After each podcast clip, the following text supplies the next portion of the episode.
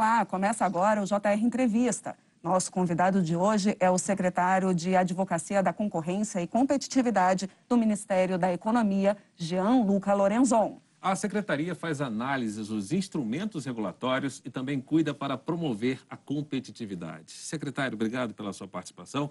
Queria que o senhor explicasse para a gente, na prática, como é que funciona, qual o objetivo da secretaria. Obrigado, Luiz e Renata, por me receberem. Acho que uma maneira muito simples de explicar o que nós fazemos é 99% do que os cidadãos e empresas brasileiras precisam fazer e cumprir não é lei, está abaixo da lei, está regulando a lei. É o que nós chamamos de regulação. O trabalho da minha secretaria é analisar isso, garantir que quando ela seja feita, ela seja feita de uma maneira melhor e que a maneira que ela seja feita não mate a concorrência, não acabe privilegiando grandes atores, agentes econômicos, não tenha barreiras para novos competidores. Isso vai desde o mercadinho da esquina, para que ele não seja completamente uh, atropelado pelos grandes concorrentes, até grandes empresas em setores como petróleo, telecomunicações, uh, energia e saúde, em que nós precisamos garantir que nós tenhamos concorrência, porque só a concorrência baixa preço melhora a qualidade de produtos e serviços.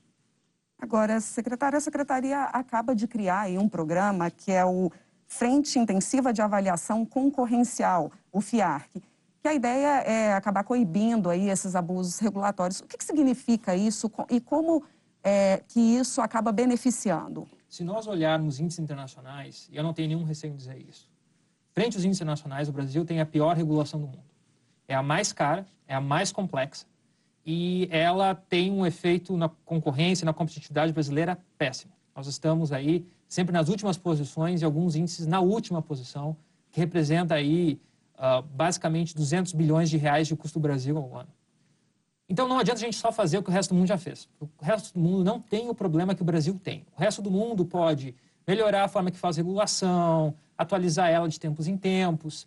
E nós estamos pela primeira vez na história do Brasil fazendo isso. Nós vamos revisar todas as regulações em 18 meses. A primeira entrega, vocês devem ter visto, foi duas semanas atrás, duas a três semanas atrás. Nós tivemos aí a maior, maior mapeamento de regulações da história do Brasil, regulações que estavam vigentes e tinham que ser cumpridas, por exemplo, na agricultura desde 1860, desde o tempo do Império. Então, nós vamos revisar elas, nós vamos fazer regulação melhor, estamos adotando todos os instrumentos, mas só isso não basta. O Brasil tem um problema muito sério, um problema muito sério. A gente vê isso, a gente vê isso em todos os setores. Comunicação, telecomunicação é um deles. Então, para isso, nós vamos precisar, nós vamos precisar atacar o que nós chamamos de abusos regulatórios, que são essas grandes bombas na regulação que causam distorções enormes.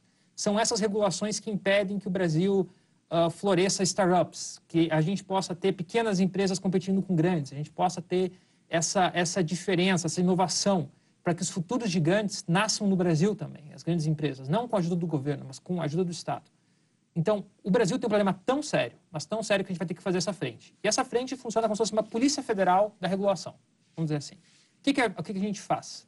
A gente recebe denúncias, nós vamos, ao receber essas denúncias, nós vamos fazer uma investigação, entre aspas, né, uma análise, que é a forma correta como a gente chama, vamos ouvir a sociedade, vamos ouvir o regulador, Vamos entender se a regulação está causando esse enorme dano que se tem um receio que ela pode estar causando. E se ela tiver no final, a gente indicia a regulação, o que fica aí bastante forte e, e serve como um grande incentivo para que essa regulação seja, em alguns casos, até caçada o quanto antes. Secretário, muito, é, desculpa, muito se fala sobre esses problemas que o senhor citou, a dificuldade é, de atuação dessas empresas, desses investimentos no país. Onde nasce essa dificuldade? Onde esse erro é, nasce? E onde nasce também a solução? Depende só do Poder Executivo para resolver isso? Depende do, do Poder Legislativo? Como é que se resolve isso? O, o, problema nasce de todos os lados. A gente precisa ser bastante honesto. O problema não é um inimigo, não é nem o Congresso, não é nem uma agência reguladora. O problema é a cultura. Nós temos a cultura de achar que a regulação resolve alguma coisa. E o problema foi que nós fomos colocando regulação, depois de regulação, depois de regulação, depois de regulação. A gente virou o pior país do mundo em carga regulatória. E o, a gente vê isso. Quando a gente teve, um ano atrás, dois anos atrás, o problema dos patinetes. Qual era a solução para os patinetes? Regular. Ah, quando a gente tem algum problema com 10, 15 anos atrás, o problema era a diversidade de produções uh, audiovisuais da televisão. Qual é a solução? Regular. E a gente nunca pensou assim, quando que a gente passou do limite? Vamos imaginar aqui, a gente não precisa entrar nem no espectro ideológico. Né? O espectro ideológico, alguma parte acha que a regulação é toda ruim, até prova o contrário, outra acha que a regulação é sempre boa, até prova o contrário. A gente não precisa entrar nisso. A gente só precisa entender que existe um limite. Existe um limite. Uma, um, um ponto em que a regulação prejudica mais do que beneficia. E o Brasil não estuda isso. Ele não busca isso. E isso é um problema cultural. É um problema cultural. E isso, muitos políticos são forçados a entrar no Congresso e achar que a regulação resolve. Vários, vários analistas e jornais uh, criticam ou elogiam parlamentares pela quantidade de leis que eles submetem. Sendo que isso, no país que mais tem regulações, é uma coisa péssima. Né? Enquanto a gente deveria estar olhando para, talvez, o deputado ou congressista ou legislador que mais retira elas ou que mais moderniza, muitas vezes a gente elogia aqueles que mais propõem novas, como se isso fosse a solução. Então o Brasil está aí, há mais de 100 anos, achando que vai ter que colocar mais lei, mais regulação, mais lei, mais regulação. Deu completamente errado. Estamos aqui nas piores índices do mundo sobre isso. Somos um país de renda média pobre. E, finalmente, agora, o que o Luiz e Renata que eu destacaria é que a gente teve um voto em 2018 que disse assim, ok, nós tentamos esse modelo do Estado fazendo isso, intervindo, e não é só na economia, não é só na economia. As pessoas acham que regulação é uma coisa para a empresa. Não, regulação é uma coisa para a empresa. Toda regulação, assim como todo tributo para a empresa, acaba na vida do consumidor. Quando você fala que um celular tem que ser mais especificação e não outra, quem, não vai, quem vai sofrer não é a empresa. A empresa muda de mercado. A empresa vai para a China, a empresa vai para a Índia, a empresa vai para o México. É, é, o consumidor brasileiro que não tem o celular que todo o resto do mundo tem. O cidadão brasileiro foi tratado pela regulação brasileira como um cidadão de segunda categoria. Isso é uma coisa que eu sempre deixo muito claro. É como se o cidadão brasileiro fosse uma criança incapaz de escolher por si próprio. E a regulação dos iluminados em Brasília é a única maneira de, de poder escolher por eles. E não tem problema que você tenha questões de segurança, você tem questões técnicas, todo mundo tem. Mas o Brasil passou do limite. E o consumidor brasileiro se tornou um consumidor de segunda categoria. Então, quando a gente fala sobre a importância da regulação, é importante a gente diminuir a carga regulatória, é para que o brasileiro pare de ser um cidadão de segunda categoria. Ele não merece. O brasileiro não é um cidadão, ele não é uma pessoa menos que qualquer outra pessoa do mundo. E pela primeira vez a gente tem tido essa discussão. Porque não sei se você sabe, quando a gente entra no governo, e a gente fala assim, por que essa regulação está aqui? Ah, mas veja bem, o cidadão brasileiro não é que nem o cidadão de outro país, ele não vai conseguir fazer isso. Esse é um argumento muito sério. Para mim, esse é um argumento racista e xenofóbico. Porque ele é um argumento que coloca o brasileiro como cidadão de segunda categoria. E a gente discorda disso. Tanto que é que a gente tem aí um, um grande fluxo de pessoas que, quando vão para fora do país ou vão nas feiras de importados, acabam consumindo os produtos que, de acordos iluminados de Brasília, deveria ser proibido para eles. Isso precisa mudar. Agora, quando fala o brasileiro não vai conseguir fazer isso, como assim? Como que isso. É, qual é a explicação para isso? A explicação é um, um grande. Uma, uma crença irracional e infundada de que as pessoas não conseguem aprender com elas mesmas. A gente viu isso no coronavírus. A gente viu no coronavírus. No coronavírus, a ideia era o seguinte: se o governo não mandar as pessoas se cuidarem, se o governo não mandar as pessoas usarem máscara, elas não vão se cuidar, elas não vão usar máscara. Bom, o que nós descobrimos? Que isso não é verdade. Você não precisou que as pessoas ficassem sobre a ordem ou que elas, eh, elas recebessem uma ordem que estivesse fechado. A gente viu isso em outros países do mundo. Países em que não foi necessário que o governo mandasse fechar tudo, porque as pessoas automaticamente começaram a se cuidar. E os próprios modelos, os próprios modelos e as, as, vamos dizer assim, as predições, os números, as previsões sobre o coronavírus sempre deixaram muito claro, desde o primeiro modelo da, da, da London School, que eles não estavam levando em consideração o o caráter espontâneo das pessoas. Ou seja, quanto as pessoas descobrem por si próprias que elas devem fazer algo. Isso é o problema também aqui no Brasil, principalmente nos órgãos reguladores. Eles acreditam que as pessoas não vão conseguir fazer uma boa escolha elas mesmas. Então, clássico exemplo: planos de saúde.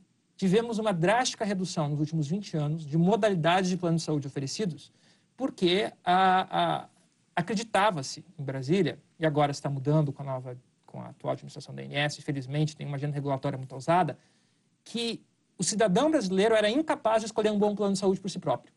Então você foi elevando o nível, elevando o nível, elevando o nível da regulação, colocando mais regulação. Qual foi o resultado? Uma série de ou, produtos diferentes, planos de saúde diferentes desapareceram do mercado. Quando isso acontece, você fecha o mercado, você tem uma diminuição de concorrentes e o preço sobe. E daí quem precisa de plano de saúde fica sem, acaba indo para o SUS, um sistema que também tem problemas regulatórios e que vocês conhecem as dificuldades, todo cidadão brasileiro conhece as dificuldades do SUS, e o cidadão brasileiro foi tosado da sua oportunidade de tomar uma decisão como adulto. Então, é, é esse tipo de coisa que afeta a realidade. Não é só o que nós consumimos como celular, alimentos, ou que nós consumimos na nossa diversão. Não, é saúde, educação. É, é, é, essa constante ideia de que você não pode escolher a sua, o que vai ser ensinado na sua faculdade. Brasília precisa dizer. Você não pode ser, você não pode dizer o método que vai ser usado, se vai ser online, se você pode ter telemedicina ou não. Teve coisas que a gente só conseguiu liberar por causa da pandemia. A telemedicina foi uma delas. Era o fim do mundo antes de liberarem. Agora todo mundo viu os benefícios, ninguém mais quer voltar. E é assim que as coisas funcionam. Então é essa constante uh, assunção de que o cidadão brasileiro, ah não, mas o americano pode ter telemedicina, há 30, 40 anos pode ter, a Europa também pode ter telemedicina, mas o brasileiro não. O brasileiro, é, esse é o argumento que a gente ouve dentro de Brasília. E agora chegou a hora de a gente mudar. A gente está mudando com brigas, com, com a boa discussão política, né? Como o ministro Guedes sempre fala, uma discussão, democracia ruidosa, a democracia tem ruídos, mas estamos pela primeira vez levando o brasileiro como cidadão de primeira classe. E você pode assistir ao JR Entrevista na Record News às 10h40 da noite, no portal R7, no Play Plus, no Jornal da Record, no JR 24 horas à meia-noite e meia e também nas nossas redes sociais. Secretário, a ANAC, a Agência Nacional de Aviação Civil, já tomou uma iniciativa no sentido que o senhor estava explicando, é, para tentar des desregulamentar alguns itens. Como é que funciona esse plano da ANAC? Eu queria saber também se serve de exemplo para outras instituições tomarem um, um rumo semelhante. A ANAC está dando um grande exemplo no nível das agências reguladoras que são autônomas. Né? Então, a gente, no governo, nós entramos e saímos com os políticos, as agências reguladoras têm os seus diretores, eles continuam sempre lá. Então, eles não são suscetíveis a dizer assim, ok, chegou a hora de desregulamentar, vocês são forçados a desregulamentar. Não é assim que funciona. Tanto que tem agências reguladoras que estão retrocedendo, né? Agências reguladoras, semanas retrasadas, comemorando o aumento de custo do Brasil e aumento aí de, de, de, de majoração e complexidade regulatória. Mas a ANAC está indo no sentido bom, ela está indo no sentido de alinhar sua regulação ao resto do mundo. O que é um desafio, um desafio, porque se criou essa noção de que uh, a gente vai expressar soberania uh, maltratando o brasileiro. Então, a gente não pode ter uma regulação internacional, a gente não pode ter uma regulação alinhada ao mundo porque isso é abrir mão da soberania. Isso faz sentido algum. Os Estados Unidos têm uma meta. Os Estados Unidos têm uma meta. Nunca fazer uma regulação que não tem como base alguma regulação que já exista em outro país. Por quê? Para não onerar mais as empresas dos cidadãos americanos do que os nossos os competidores deles teriam em outro país. No Brasil, se você fala assim, Vamos alinhar a regulação da sua agência, do seu órgão, com o resto do mundo. Eles pensam, não, isso aqui é abrir mão da soberania. Então é um pensamento, um pensamento retrógrado. E a ANAC está superando isso, está superando isso de uma maneira excepcional. Então o que eles estão fazendo? Eles estão, uh, eles aderiram muito bem a todas as nossas iniciativas, as iniciativas que eu mencionei no começo, ao revisaço, que é esses 18 meses que nós chamamos, em que todas as normas regulatórias precisam ser revogadas, reanalisadas e republicadas. Nós vamos pela primeira vez na história do Brasil conhecer a quantidade de regulações que existem. Nós não sabemos hoje, não sabemos quantas existem, não sabemos quais estão em vigor. Uh, eles, então, eles adotaram tudo que nós estamos fazendo transversalmente como governo. Mas eles também têm uma iniciativa própria, que é salutar, que é o que tu mencionaste, que foi esse programa que eles apresentaram de desregulamentação dentro da ANAC. Esse programa tem todas as características que nós queremos ver uh, implementadas em todos os outros reguladores, que são, são mais de duas centenas só no governo federal de reguladores uh, que nós temos. Isso envolve, então, a eliminação de barreiras burocráticas e sem sentido, o alinhamento com modelos internacionais, então você tem as associações internacionais que consolidam normas regulatórias eh, de aviação de todo lugar do mundo. E você pergunta assim, eu sempre, a gente sempre tenta conversar muito com os cidadãos e, com as empresas para entender por que só no Brasil tem que fazer isso, por que só no Brasil tem que fazer aquilo. Então, é um trabalho que a ANAC está fazendo. E terceiro, aumentar a concorrência. Aumentar a concorrência em coisas que as pessoas não, não, não, pensavam. Então, aumentar a concorrência de aeroportos. Permitir que aeroportos façam voos que antes eles não poderiam fazer. Né? Permitir que haja modelos de negócios diferentes. Permitir que as regras de uma aeronave, dentro dos padrões de segurança mundiais, o que acaba sendo muito importante, né? uh, possam, possam uh, ter uma maior utilização. Então, to, todo esse fator, várias partes do plano da ANAC ainda são, ainda são planos a serem implementados. A gente vai ter que ver para entender onde isso vai. A gente vai ter que entender uh, como que, o, é sempre como eu brinco, como os americanos falam, né? o diabo está nos detalhes. a gente vai ter que ver o texto em si. Por enquanto, a gente tem aí o lançamento do projeto, a gente tem algumas ações tomadas, mas para a gente ter uma noção boa, como governo federal, e como o CEAI, que é a minha secretaria, que faz, vamos dizer assim, um monitoramento das agências reguladoras, que nós, como CEAI, estamos esperando da ANAC agora é ver os detalhes. Mas, de tudo que nós vimos até agora, exemplo para a Esplanada, algo praticamente, um plano tão ousado que é sem precedentes no, no, dentro da, das, do, do espectro das agências reguladoras e gostaríamos que mais agências reguladoras, sejam elas ligadas à infraestrutura ou não, aderissem a isso, porque algumas precisam, e precisam muito, senão o Brasil vai ficar sempre para trás. Agora, dá para a gente saber mais ou menos quanto que o Brasil pode ganhar é, em competitividade reduzindo a regulação? Olha, o custo do Brasil para um país desenvolvido. Então, não estou nem falando dos países mais competitivos do mundo. Porque quando a gente fala dos países mais competitivos do mundo, onde o Brasil disputa fábrica, vamos dizer assim, a gente está falando da China, a gente está falando de todo o Sudeste uh, Asiático, a gente está falando desses, desses novas zonas. Agora a gente vai ter que disputar uh, emprego com Honduras, porque Honduras vai começar o que eles chamam de uma zona econômica especial, que é uma, uma área sem regulação. Então, eu não estou nem olhando para esses países. Eu estou olhando para países desenvolvidos. Países desenvolvidos podem se dar ao luxo de ter regulações caras. Eles podem se dar ao luxo de falar assim, ó, essa mesa aqui, no meu país só vão vender mesa com essa qualificação, porque meus cidadãos podem arcar com esses custos. Se eu olhar para esses países em relação ao Brasil, é 200 bilhões de reais por ano que custa, custa, ou seja, não é nem o quanto uh, mais barato seria, porque na medida que você diminui, os custos se tornam, a redução tem um impacto mais produtivo. Mas esse é o custo que todas as empresas gastam ao ano em relação ao que elas não gastariam. Então a gente precisa chegar nessa média. Como é que a gente chega nessa média? A gente tem 1.008 quesitos. 1.008 quesitos, basicamente, em que o Brasil precisa pontuar para conseguir chegar nessa média e diminuir os custos. A gente só ganha de um país, Argentina. Só que a Argentina não tem a complexidade que nós temos, porque a Argentina não é um país tão grande com a população tão enorme. Então, por isso que eu gosto de falar sempre que, em termos gerais, o Brasil tem a pior regulação.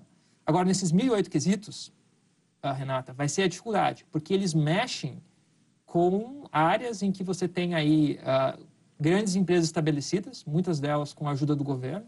Eu, antes de achar no governo, achava, uh, acreditava que a nossa economia, alguns setores dela, eram viciados em subsídios. Quando eu cheguei no governo, eu descobri que elas são viciadas em regulação. Muitas empresas só sobrevivem no Brasil, infelizmente, só tem algumas indústrias ou alguns prestadores de serviço que só existem no Brasil por, porque eles conseguiram manipular o regulador e garantir uma proteção à barreira de mercado. Ou seja, no meu país, aqui no Brasil, só pode vender tal mesa. Só tem um ou dois competidores. Secretário, ainda no ano passado o governo decretou esse, é, fez esse decreto que o senhor citou aí, conhecido como revisaço. Né? Ele obriga, por exemplo, é, a revisão de todos os atos normativos inferiores a, a um decreto do prazo de alguns de 18 meses. Qual é o resultado desse revisaço na prática? Eu queria saber é, se realmente aquele número de 200 bilhões de reais que o governo disse que essa medida poderia reduzir o custo do Brasil foram de fato reduzidos. Bom, essa é um excelente caso para você entender Brasília. Se a Receita Federal soltar uma nova norma obrigando todos os contribuintes e contadores e empresas do país a cumprirem ela, você precisa cumprir essa norma a partir de amanhã, Luiz. Agora, se nós temos uma norma, que foi o revisaço, que manda com que todos os reguladores e servidores públicos e funcionários precisem cumprir essa norma e fazer o revisaço, adivinha qual foi o tempo que demorou para eles começarem? Qual Mais de um ano mais um ano. Então, se uma norma da Receita Federal começa a vigir, você tem que respeitá-la no dia seguinte. Agora, quando é para dentro da máquina, quando é para dentro da administração pública, foi se postergando, postergando, postergando. Então, esse é um clássico exemplo de como a gente tem que lutar muito dentro do governo e nós que viemos, uh, nós que viemos para fazer essa transformação, a gente sofre muito dentro do, da administração pública federal. Então, o revisaço foi isso. A gente publicou o decreto no passado, como tu mencionaste. Ele foi sendo postergado, postergado, postergado, mesmo com uma equipe muito parceira na presidência da República, na, na SAGE, com o ministro Jorge, mas todo o governo federal, a burocracia, a máquina chorava. Não, a gente precisa de mais tempo para começar, a gente precisa de mais tempo para começar. Resultado, começamos faz duas a três semanas, com, a primeira fase dele, que é o que nós chamamos de mapeamento. Nesse mapeamento, foram identificados 220 mil normas, só federais, ou seja, só a nível de união, não estou pegando estados, não estou pegando municípios, algumas em vigor desde 1860, como no caso da agricultura, do tempo do Império. Imagina você chegar hoje para o agricultor e falar assim: bom, estou aqui te multando, e pode ser feito, estou aqui te multando porque tem uma norma de 1860, que eu, como órgão, talvez nem conhecia, mas que nós estamos agora pela primeira vez descobrindo, graças à gestão excepcional da ministra Tereza. Então, o, esse primeiro passo do revisaço, que foi recém o primeiro passo que foi dado, ele é um passo tão básico ele estava previsto em lei desde 1995. E nenhuma administração, desde 1995, teve a coragem de implementá-lo através de um decreto. Isso nos deixa muito triste, Luiz. Então, uh, nós estamos, de um lado, tristes com toda a carga que nós precisamos lidar, mas o outro, fel finalmente, felizes que a gente vai fazer isso. JR Entrevista faz uma pequena pausa e na volta vamos falar sobre o crescimento econômico pós-pandemia. Até já.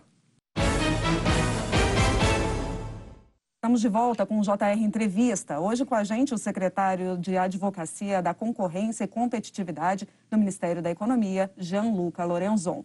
Secretário, a pandemia acabou interrompendo aí a tão sonhada recuperação econômica e agora como fazer para a gente superar essa crise quando a pandemia passar ainda não passou. Esse é o grande desafio, Renata, porque ao mesmo tempo em que a gente vai ter que aí fazer uma recuperação que foi no sentido contrário do que a gente queria desde o princípio e da expectativa que a gente tinha em todo 2019, a gente ainda sai da, da, da, da pandemia comprometidos fiscalmente, como já estávamos por causa, enfim, dos, de uma série de políticas que foram tomadas na última década.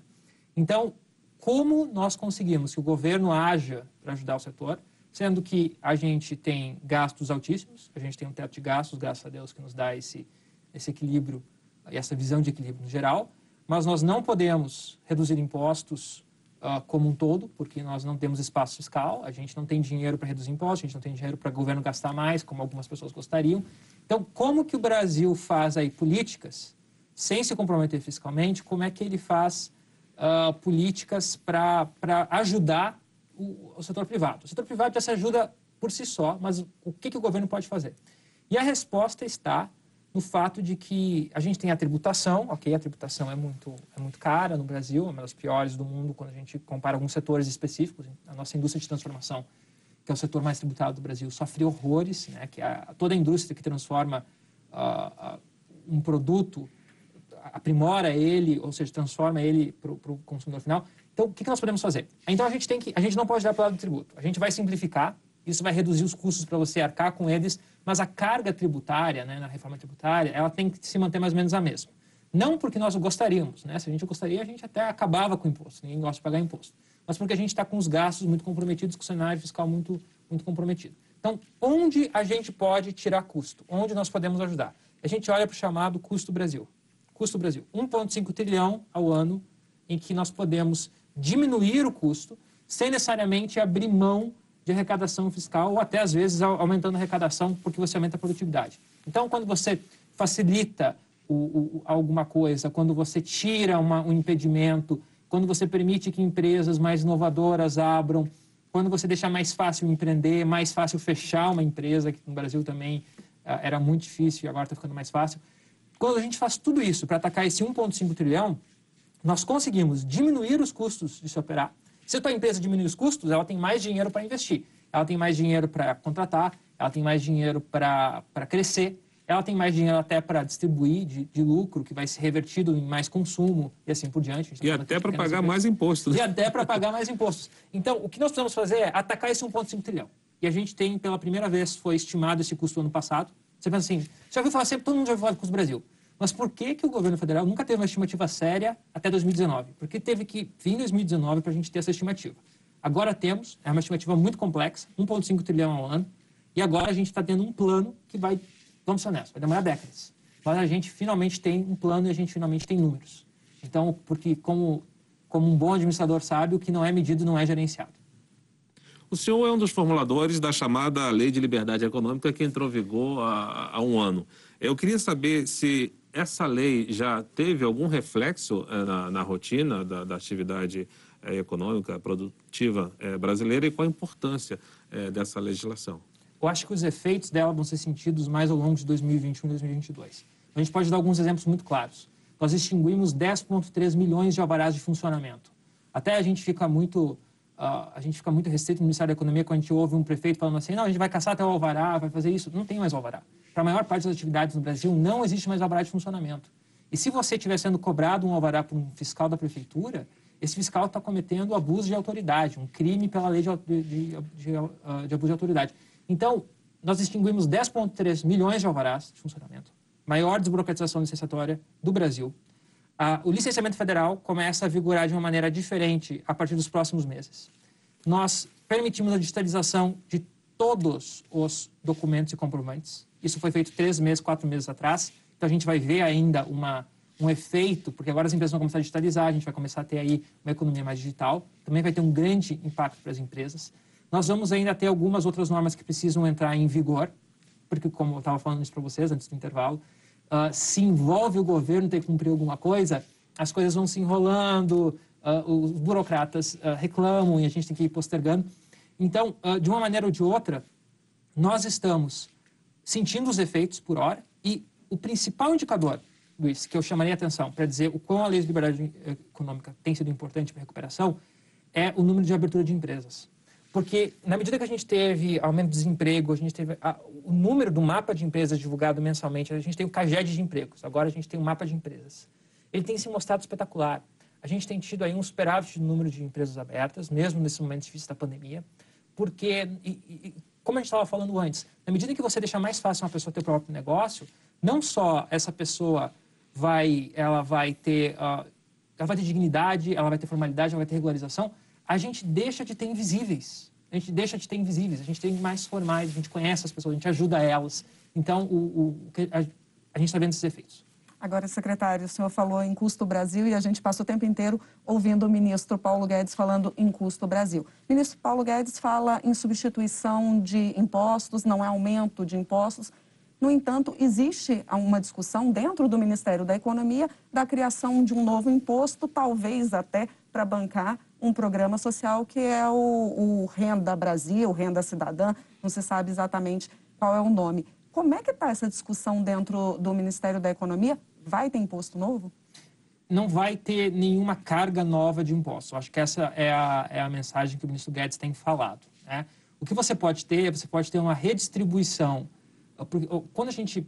Eu sou, eu sou advogado, mas acho que a maioria das pessoas não, não, não, não conhecem bem esse chamado conceito que a gente chama de fato gerador que é o fato que tem que acontecer no mundo real para que você pagar o imposto, para você pagar o imposto. Então, por exemplo, uh, quando você transfere um imóvel, né, você paga o imposto de transferência de bem imóvel, normalmente paga os municípios. Qual que é o fato gerador? É você transferir o imóvel. É eu tenho meu imóvel para mim e vou transferir para você, Renata. Quando eu faço isso, então o que acontece? Os fatos geradores eles podem se alterar. E o que o ministro Guedes tem, tem sempre falado é que um fato gerador é muito perverso você tributar ele, que é empregar alguém. Você paga hoje um tributo por empregar alguém. Então, vamos dizer assim, uh, Renata, uh, quando eu emprego alguém no Brasil, eu, eu não pago o salário. As pessoas, as pessoas não sabem disso, mas hoje custa quase o dobro do salário da pessoa para empregá-la no Brasil. Porque você. Eu estou falando de salário mínimo, não estou falando de imposto de renda, eu estou falando das outras taxas e contribuições e, e todos os tributos que estão envolvidos nisso. Então, a ideia do ministro é: a gente pode transferir esse fato gerador para outro fato gerador ou seja, ao invés de a gente tributar, empregar as pessoas, a gente pode tributar outra coisa para conseguir ficar com a carga toda igual. E esse é o desafio que a equipe técnica da área tributária, que não é minha equipe, está tendo para essa discussão. O resultado a gente vai conhecer no momento correto. Mas é, é trata-se somente de uma redistribuição de carga tributária. Essa é a garantia que o ministro Guedes tem dado publicamente. Eu acredito que não tem razão para a gente, a gente contar, porque o Congresso está lá para fiscalizar. Agora, o cidadão é, de renda média ali, quando fala vai deixar de tributar é, determinados segmentos para tributar outras coisas. A classe média, por exemplo, é ela quem mais vai sentir? A classe média vai sentir uh, ao final, se a gente adotar o mesmo princípio da reforma da Previdência, todo mundo paga para todo mundo pagar menos. Primeiro, a gente precisa definir o que é classe média. As pessoas, às vezes, não sabem. Às vezes, a gente fala para uma pessoa, bom, você ganha acima de 10 mil reais, parabéns, você está no topo 10% da sociedade no Brasil. As pessoas não sabem o quão pobre o país é. Então, uma classe média hoje no Brasil, um, dois, três, quatro salários mínimos até, às vezes dependendo da, da quantidade de pessoas na família, isso é classe média. A classe média paga hoje, percentualmente, uma carga tributária muito maior ao todo do que algumas famílias de classe média alta e classe alta, porque nossa tributação está muito revertida no consumo. Então, todas as reformas que nós temos apoiado, e o ministro Guedes tem deixado isso muito claro, ele falou várias vezes que, a, que as reformas que nós estamos mandando para o Congresso podem ser acopladas tanto na PEC da Câmara quanto na PEC do Senado, essas duas PECs, tanto da Câmara quanto do Senado, elas visam reduzir esse consumo, essa tributação sobre o consumo, que é excessiva no Brasil. Como eu estava falando para vocês, a indústria da transformação é o setor mais tributado e é o setor que as pessoas consomem, classe média consome. Todo mundo tem. Você pode não ter SUS para você, não pode ter um sistema decente no SUS, mas todo mundo tem um telefone celular. E, e é o telefone celular super taxado no Brasil, todos os produtos supermercados. Então, a gente espera uma diminuição da carga de consumo. Isso deve dar uma equalizada, vamos dizer assim, na, na quantidade total paga de tributos de uma família de classe média média e classe média alta classe alta. Ok, a gente vai para um rápido intervalo. No próximo bloco, vamos falar sobre a reforma administrativa. JR Entrevista volta em instantes. JR Entrevista está de volta. O nosso convidado hoje é o secretário de Advocacia da Concorrência e Competitividade do Ministério da Economia, Jean-Luca Lorenzon. Secretário, qual a importância da reforma administrativa tanto para a concorrência quanto para a competitividade? Sem a reforma administrativa, no longo prazo, as contas no Brasil não fecham. E também uh, nós não vamos conseguir ser um país competitivo se a gente acabar desvalorizando, para as pessoas pensam, quando a gente valoriza uh, algumas distorções, algumas, alguns privilégios no setor público, a gente desvaloriza outras áreas do setor público e desvaloriza todo o setor privado. Então, o Brasil não vai ser um país competitivo se a gente não chegar nos mesmos níveis, tanto de gasto com o pessoal da administração pública que os outros países, que o Brasil tem uma das maiores médias do mundo, maior inclusive que a média da OCDE, uh, e também se a gente não conseguir cortar privilégios, porque nós esquecemos, em cidades grandes como Brasília, Rio de Janeiro, São Paulo, a gente esquece o quão pobre é o país. Agora, secretário, o senhor falou em cortar privilégios. O que, que você achou é, da reforma que simplesmente deixou de fora militares, juízes, parlamentares? Não estamos cortando privilégios.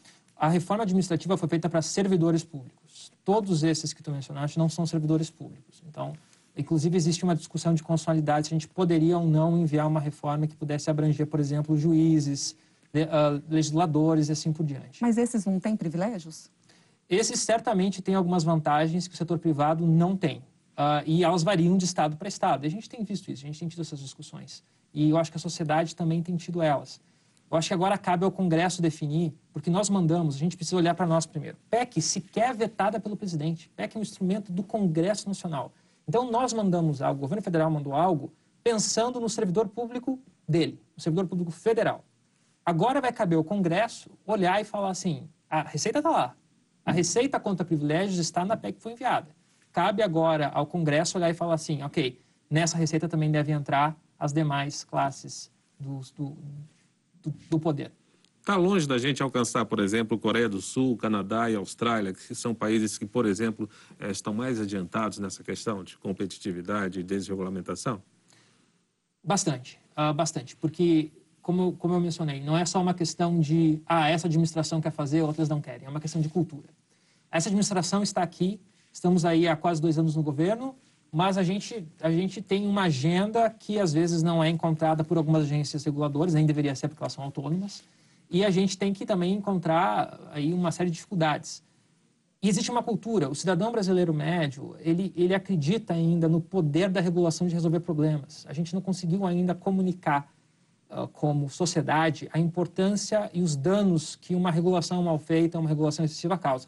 Então, é, é, é questão do, das intenções, dos detalhes. E é por isso que a gente ainda está muito longe. A boa notícia, Luiz e Renata, é que nós começamos. A boa notícia é que nós começamos e nós temos pela primeira vez uma administração que leva isso a sério. E a ótima e excelente notícia é que nós estamos fazendo isso de uma maneira institucional. Ou seja, talvez daqui 8, 12, 16, 20 anos, a gente não esteja mais lá. A gente volte para a social-democracia, como qualquer democracia faz. A boa notícia, a excelente notícia, é que nós estamos fazendo isso de uma maneira institucional. Ou seja, os instrumentos que medem, acompanham, entendem os efeitos negativos vão estar lá. Então, a gente vai a gente está avançando, ao mesmo tempo que a gente está avançando para combater isso, a gente está avançando para que seja uma política de Estado e não só de governo. O senhor está otimista? Eu estou bastante otimista. Isso nunca aconteceu no Brasil antes. A gente nunca, a gente não sabia quando chegou no governo federal, a gente não sabia o que estava em vigor de normas, normas, milhões de normas, normas desde a época do Império. Agora a gente sabe. Agora a gente abraçou. Então eu estou muito otimista. É uma oportunidade única e o Brasil vai, vai surpreender o mundo. Ok, secretário. Muito obrigado pela sua presença aqui no JR Entrevista. Obrigado, obrigado, Luiz. Obrigado, Renato. O JR Entrevista fica por aqui. Lembrando que você pode assistir ao programa na Record News às 10h40 da noite, no portal R7, no Play Plus, no Jornal da Record, no JR 24 horas à meia-noite e meia e também nas nossas redes sociais. Obrigado. obrigado pela entrevista, obrigado também a você pela sua companhia. Até a próxima edição do JR Entrevista.